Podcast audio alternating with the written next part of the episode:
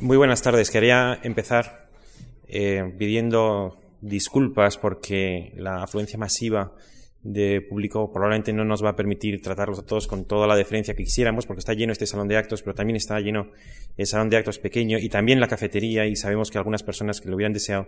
no han podido venir a participar de nosotros en, esta inauguración. También debo decir que al mismo tiempo que pido perdón, pues doy las gracias porque nos estimula enormemente el seguimiento con el que normalmente el público culto madrileño sigue las programaciones que nosotros desarrollamos. Desde el lunes pasado, que ya empezamos con nuestros lunes temáticos, los conciertos por las tardes, dedicados al barroco, un lunes por la tarde cada mes, que ha tenido una enorme aceptación.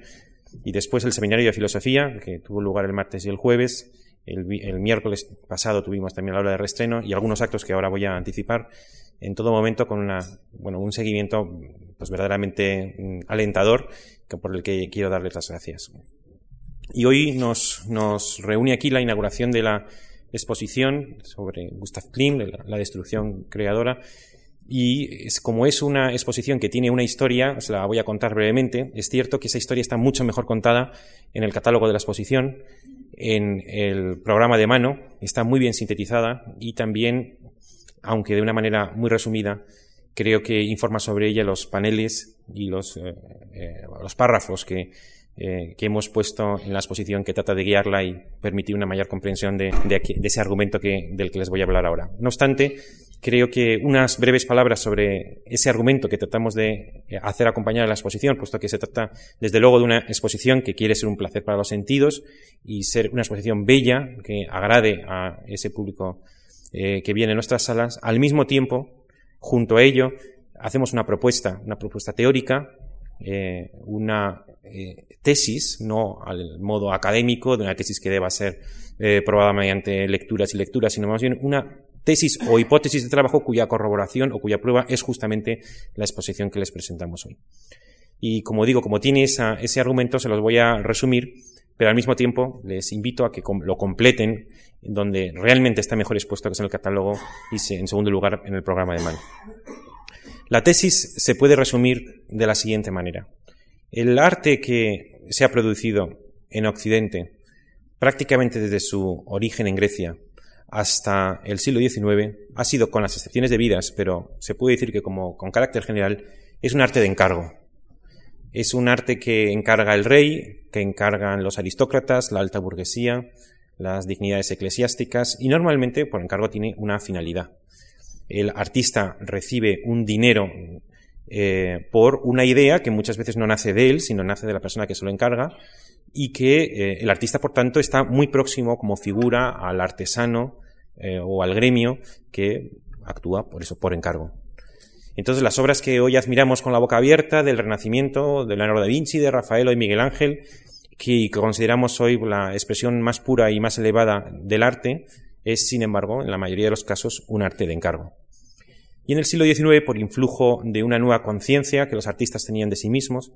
la evolución de un arte, podríamos llamar imitativo a una teoría del genio, según el cual el artista se inspira solo en sí mismo, en su propio, en su propio, en su propia musa, eh, en su propia creatividad, en su propia originalidad, el concepto de arte por encargo empezaba a repugnar a los artistas. Ellos debían ser autónomos y empezaron en el siglo XIX a luchar por la libertad en el arte. Y esa es la contraposición que ya está en el propio título de la exposición que hoy presentamos, la libertad del arte frente al arte por encargo. Sucedía que, no obstante, en el siglo XIX, mm, aun cuando ya se habían hecho muchos progresos en esta línea en diferentes países y singularmente en Francia, en otros, aunque obviamente estoy sintetizando esa evolución, esa evolución no se había consumado todavía. Y tenemos a Gustav Klimt, que es un artista que por creación y por crianza pertenecía más bien a los oficios, a los gremios, era una persona que había aprendido muy bien eh, los oficios artesanales, sin embargo, bueno, no sin embargo, sino eh, como evolución de ello, empezó a recibir encargos, sobre todo de retratismo social y encargos para edificios públicos de la Viena de su tiempo, y con solo 28 años, muy joven, se, consagró como artista oficial austriaco porque recibió la que era probablemente más importante distinción que concedía ese país, ese imperio en el momento, que era el, premio emperador. Con solo 28 años. Poco tiempo después, cuatro años, recibió el que probablemente era el, encargo más importante que estaba entonces pendiente, que era pintar los frescos del aula magna de la nueva Universidad de Viena, 1894. Se le pedía que en la línea de los trabajos que anteriormente había desarrollado hiciera eh, imágenes, unas alegorías en ese, en ese aula magna de la universidad que instruyeran en el contexto del, positivismo e historicismo entonces dominante, debemos situarnos en la Europa de finales del siglo XIX, una Europa colonizadora, una Europa de gran progreso económico, satisfecha de sí misma, eh, eh, de alguna manera la culminación de la historia, la Europa que equivalía a la civilización, quería instruir a los estudiantes de la universidad mediante una alegoría clara de lo que se debería entender por filosofía, por ciencia, por medicina y por jurisprudencia, que es el, encargo que recibió Klimt con esa pretensión de una alegoría didáctica, sencilla y fácilmente comprensible. Pero sucede que entre el momento en que recibió el encargo en 1894 y el momento en que lo entregó por primera vez, porque lo hizo por fases en 1900, el Klimt que había, el Klimt que había recibido ese encargo y el Klimt que lo entregó eran personas completamente distintas, porque se había producido en él la transición que antes he intentado describir de un artista por encargo a un artista libre que actúa por creación. Además, coincidía en esa época con que esas investigaciones que culminarían, por ejemplo, en 1900 con la interpretación de los sueños de Freud, o las novelas, novelas cortas y obras de teatro de Arthur Schnitzler, y bueno, quizás son como botón de muestras. Es decir, esto es un mundo mucho más cercano, ya no al positivismo científico, sino al vitalismo, a la irracionalidad, a lo onírico, a lo erótico, empezaban a eh, constituirse como un mundo propio digno de expresión, aunque no se lo encarguen, o precisamente porque nadie me lo encarguen, se contrapone el encargo a la expresión. Y cuando Klimt entrega su primera eh, en sus primeros esbozos y primeros dibujos para el fresco de la Universidad de Viena, en 1900, lo hizo a través de su eh, revista Versacrum, eh, se empezó a originar un escándalo de proporciones mayúsculas. Si a esto se añade que en paralelo, por un lado está el encargo, pero en paralelo él ya fue experimentando esa transición y en 1897 crea un movimiento distinto, independiente del arte oficial que agrupaba a los artistas, digamos, cercanos a,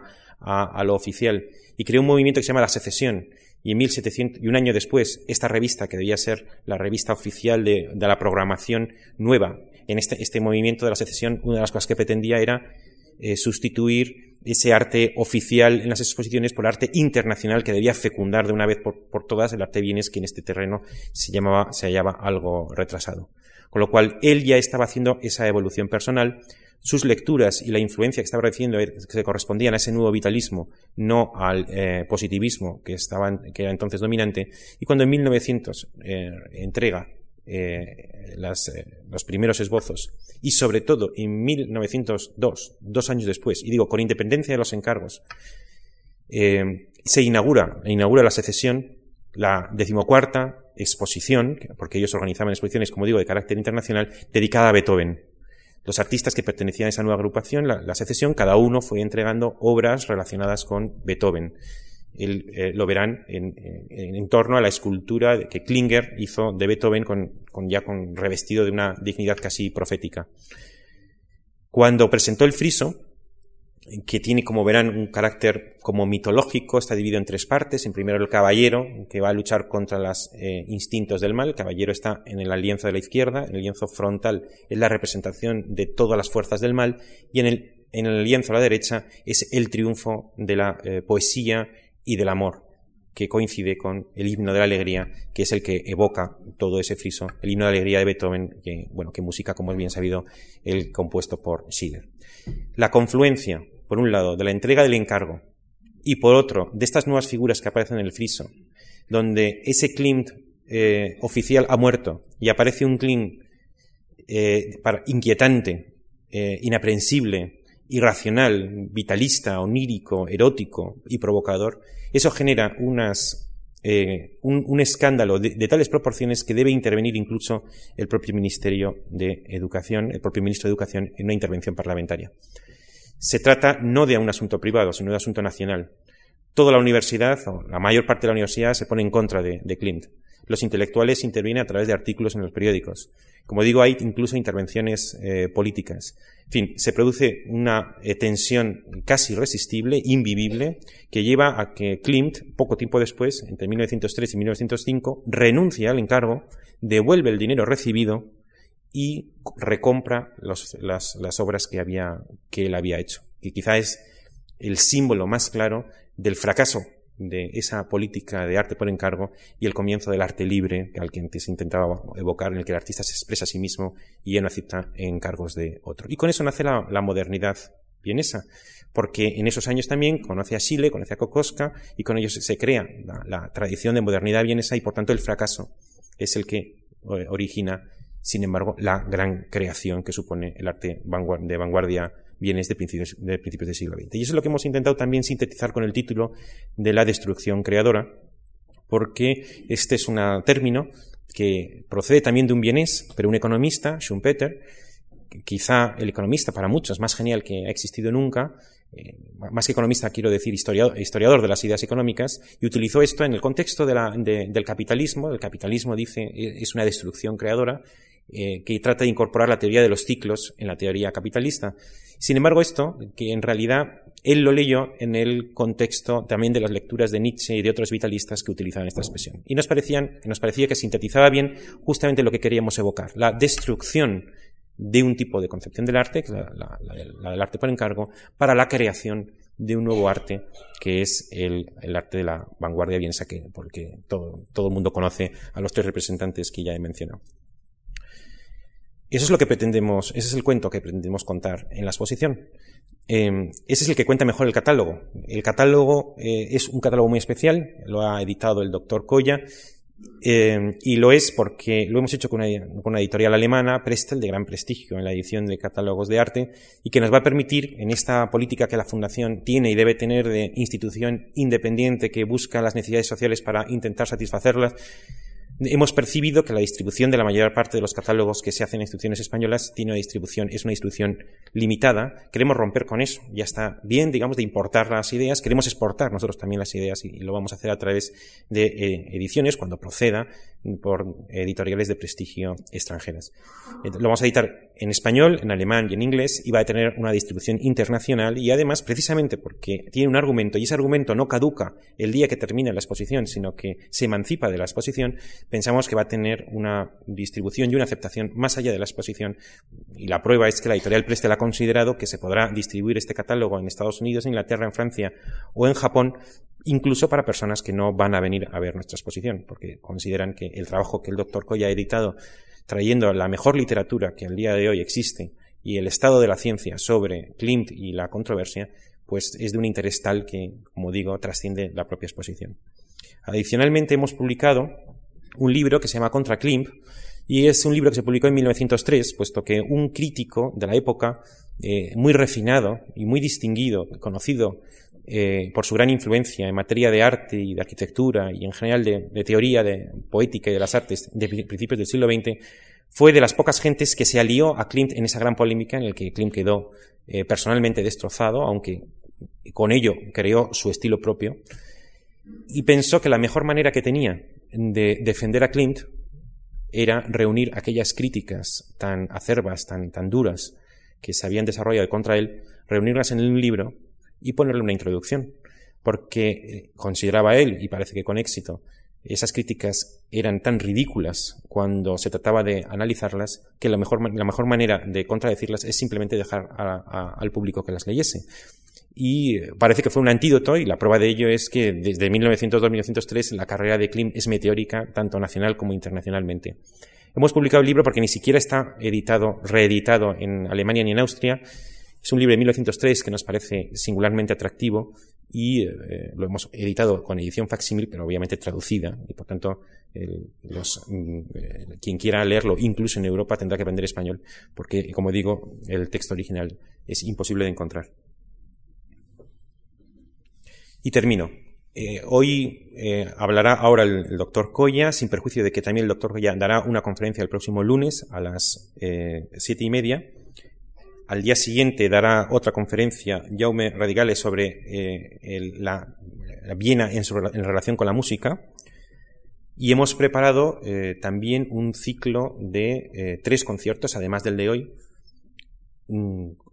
con, el tema de la Viena de Klimt y que pretende recrear la música que entonces eh, se hacía. Debo decir, digamos, como curiosidad, que el caballero que está dibujado en el friso, algunos piensan que Klimt se inspiró en, propio Mahler, que de alguna manera Mahler tuvo una vida paralela a la de Klimt, porque también él fue destituido de su, cargo precisamente por su modernidad o por su originalidad. Eh, en Viena. En resumen, hoy inauguramos, doctor Coya hablará, después habrá un concierto de solo media hora eh, eh, que es una versión en música de cámara, precisamente por la escuela musical vienesa de los valses de Strauss y, y después ya simplemente les invito a ver la exposición quien no lo haya hecho. Y en el capítulo siempre grato de agradecimientos quisiera hacerlo, hacer una mención especial de las instituciones, que no voy a citar todas, eh, algunas austriacas, otras no, eh, que en la que nos ha permitido, que nos ha permitido mediante préstamos o asesoramiento la realización de esta exposición, la Belvedere, la Albertina o el BIM Museum, entre otros. Y en particular quería hacer una mención especial del doctor Coya, que les va a dirigir ahora la palabra, especialista en, en Clint, sin cuyo ayuda, idea, iniciativa, esta exposición hubiera sido imposible. Muchas gracias.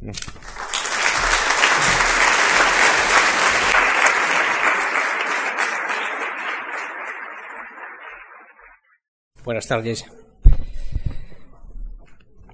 En primer lugar, quisiera agradecer la magnífica colaboración con la Fundación Juan March, especialmente a José Capa, con quien inicié este proyecto, a Manuel Fontán, a Ida Capa, María Luisa Parrio y José Enrique Moreno. Me gustaría destacar cómo, gracias a la buena relación con la gente de esta casa, hemos podido superar las dificultades inevitables que conllevan ese tipo de proyectos complejos. Al final del siglo XIX, Viena conoce un tiempo de radicales cambios en la sociedad y también en un renacimiento en el arte. La prosperidad económica ha abierto múltiples posibilidades. El gigantesco proyecto de demolición de las murallas de Viena y la nueva concepción de la capital del imperio ha inaugurado perspectivas nuevas y ha marcado el advenimiento de, comienzo, de un nuevo comienzo radical y magnificente, que ni siquiera respeta las partes más antiguas de la ciudad, los testimonios de su historia. Ese espíritu encuentra su continuidad en los esfuerzos de la secesión vienesa que, fundada en 1897, busca la renovación artística y pretende, además, situar la creación artística que está teniendo lugar bajo la monarquía en un contexto internacional. Es entonces cuando el increíble cosmopolitismo de la Viena de esa época y la cultura de esos mismos artistas encuentran su expresión. Porque la mirada de los artistas apunta y recorre desde el este de Europa hasta Inglaterra, desde España hasta Escandinavia, porque se introduce el arte japonés en su importancia para la creación contemporánea, o porque muy tempranamente se presentan nuevos géneros artísticos como la fotografía de la mano de, de algunos de los más célebres representantes del pictorialismo. Sin embargo, el mensaje de este movimiento no es un mensaje revolucionario, en especial no lo es en sentido político. Más bien, se trata de la transformación estética de la vida entera, de impregnar con el arte todos los aspectos vitales y con ello de otorgar al arte una función que casi alcanza el, al carácter de una redención. En coherencia con ese mensaje, a los artistas de la secesión les fascina la idea de lo Gesamtkunstwerk, de la obra de arte total, como una respuesta a la moderna fragmentación de las artes y las visiones del mundo, lo que se quiere alcanzar a través de un nuevo comienzo estético, es una nueva orientación. Al mismo tiempo, es precisamente el arte de la Viena fine secular al que, el que, a pesar de todos sus esfuerzos de modernidad, muestra la más fuerte continuidad con el pasado, como se observa, por ejemplo, en la ininterrumpida fascinación vienesa por el simbolismo, en el interés por las artes decorativas y los encargos públicos, o en su visión del artista como una figura con rasgos sacerdotales. Mucho de todo ello coincide plenamente con las intenciones artísticas de Gustav Klimt, una de las figuras destacadas de ese movimiento de renovación y que, por eso, toma parte en muchos de sus proyectos y les imprime su cuño. Klimt, que como artista había cosechado muy pronto triunfos en el historicista mundo del arte de la monarquía danubiana, y que se consideraba a sí mismo, en cierto modo, el legítimo sucesor de Hans Mackart, el príncipe de los pintores, reclama muy seguro de sí presencia y función pública. Dentro de la secesión, Klimt desempeñó siempre un papel destacado, como se advierte claramente en la fotografía de los artistas que participaron en la expedición de Beethoven de 1902. Klimt primer presidente de la secesión, aparece entronizado, sentado en un sillón diseñado por Ferdinand Andri y ocupando el centro de su grupo de colegas. En sus esfuerzos por conseguir la renovación del arte, Klimt está a la búsqueda de una verdad nueva, la verdad del hombre moderno. Él, que reniega del naturalismo de la generación precedente intenta hacerse con la nueva verdad, ahondando en su experiencia individual, en el mundo de la psique y en las ocultas fuerzas de lo humano. Con ello, Klimt ya no está al servicio a la imagen racionalista de la ilustración, que había, que había sido el ideal de la burguesía liberal de Viena, sino que más bien le opone su íntima visión del mundo y su simbolismo personal. Y entonces su arte se convierte en un espacio para el recogimiento y la autorreflexión. En ese intento por decir la verdad del hombre moderno, Gustav Klimt empieza a desvelar la vida de los instintos y especialmente el mundo del eros. En esa tarea, Klimt generaliza sus experiencias individuales o incluso sus obsesiones personales, y eso le conduce directamente al ojo del huracán de las controversias.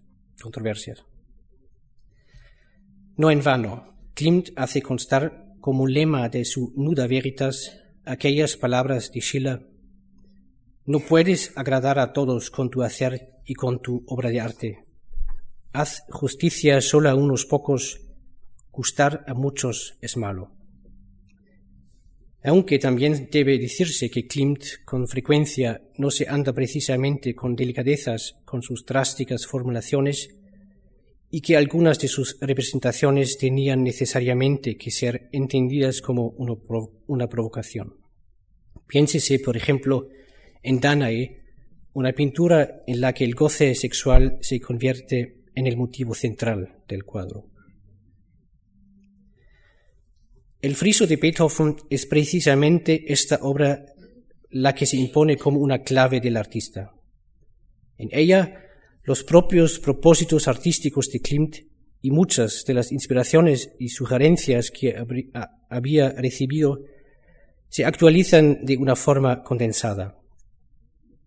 Pues el friso refleja tanto las ideas filosóficas de la época, en especial las de Schopenhauer, Nietzsche y Wagner, como las ideas artísticas del propio Klimt. Y en modo impresionante, el friso de Beethoven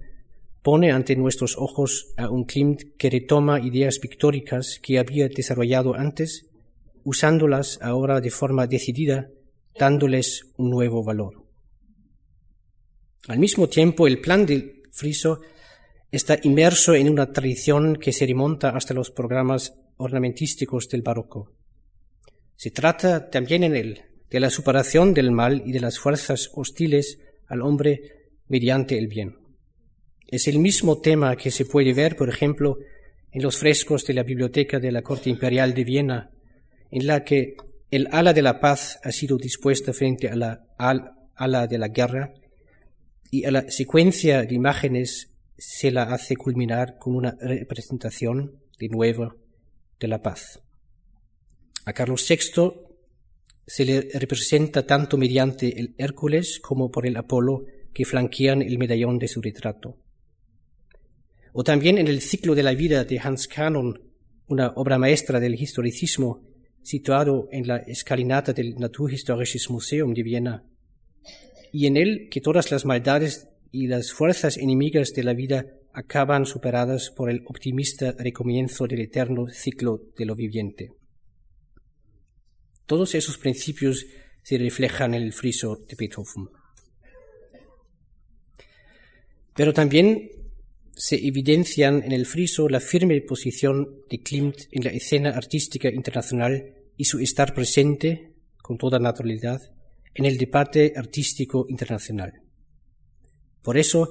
en la obra monumental que es el friso de Beethoven, pueden rastrearse las inspiraciones recibidas por Klimt por parte del arte japonés de Beardsley, Hodler, Min, Knopf o Torup, entre otros. Influencias a partir de las que Klimt crea su personal y inconfundible estilo y con, y con las que se confronta como artista. Por todo eso, el friso de Beethoven pasa a ser una de las obras centrales de la nueva evolución artística de Klimt. El artista se afana en él por buscar una renovación del lenguaje pictórico en la que el contenido espiritual nos sea presentado a través de la ornamentación. La bidimensionalidad de las figuras del friso ofrece a Klimt la posibilidad de hacer intuitivos los conceptos espirituales,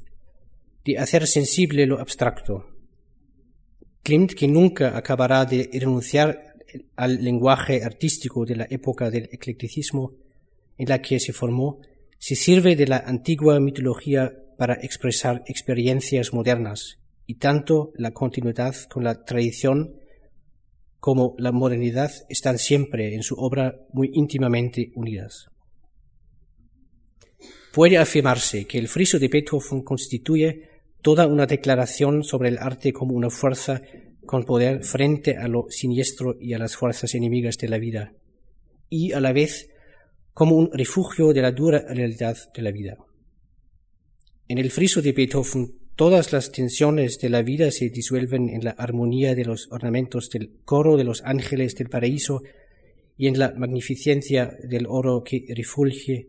alrededor de la pareja abrazada. Pero para cuando Klimt pinta el friso de Beethoven en 1902, escándalo por sus, el escándalo por sus pinturas para el techo de la Aulamaña en el edificio principal de la Universidad de Viena ya ha alcanzado el primero de los puntos culminantes que tendría el caso. La prensa amarilla empezó a abrir fuego contra él y el mundo académico comenzó a organizar la resistencia contra su arte. Y ese es el tema de nuestra exposición. Todos aquellos años de controversias en Viena en torno a la libertad artística y a la función pública del arte. El famoso proceso de Whistler contra Ruskin durante 1877 y 78 a propósito de la libertad de la expresión artística que Whistler ganará con la, con la adjudicación simbólica de una moneda, un farthing, como indemnización, estaba aún en la memoria de todos. Retrospectivamente, las controversias en torno a Klimt pueden considerarse como una querella de carácter general sobre la concepción del arte y sobre la libertad artística. Y, de hecho, fueron precisamente los partidarios de Klimt los que convirtieron, convirtieron la querella en una cuestión de principios. Aquel escándalo artístico de comienzos del siglo XX exhibe, en efecto, todas las características de la típica dinámica de esos procesos. La agitación intencionada de los ánimos, la manipulación de las opiniones por la prensa y el abuso de la controversia con un objetivo en parte muy distinto. Pues muy pronto quedó claro, quedó claro que no se trataba solo de un debate artístico, cultural o moral, sino de una controversia política que se movía entre el universalismo, el fomento de la unidad del Estado, el nacionalismo y el antisemitismo. Muchos de aquellos argumentos de hace cien años, tanto de los enemigos como de los partidarios de Gustav Klimt, se asemejan como dos gotas de agua a los debates de hoy en día. Y, como es obvio, enseñan que la cuestión del margen de libertad que debe o puede tener el arte público solo admite respuestas controvertidas. En este sentido, puede que la controversia en torno a Klimt tenga un carácter ejemplar para muchos, muchas otras. El hecho es que Klimt finalmente no puede soportar la presión a la que está sometido. Le afecta muy en especial que el gobierno que había venido dándole encargos y apoyándole se distancie de él. Y a pesar de que toma la palabra con una declaración programática, cito, el Estado no ha de arrogarse la última palabra sobre la naturaleza de una exposición o sobre el lenguaje de los artistas, cuando su deber sería hacer únicamente de intermediario y agente comercial, dejando por completo a los artistas la iniciativa artística. Y a pesar de que actúa de forma espectacular para defender su libertad, devolviendo al Estado, con la ayuda de un amigo adinerado, el adelanto en metálico recibido por las pinturas de las facultades, le sobreviene una crisis personal muy profunda. Esa crisis acaba por retirarle de todo encargo público y le convierte en un pintor de la vida privada,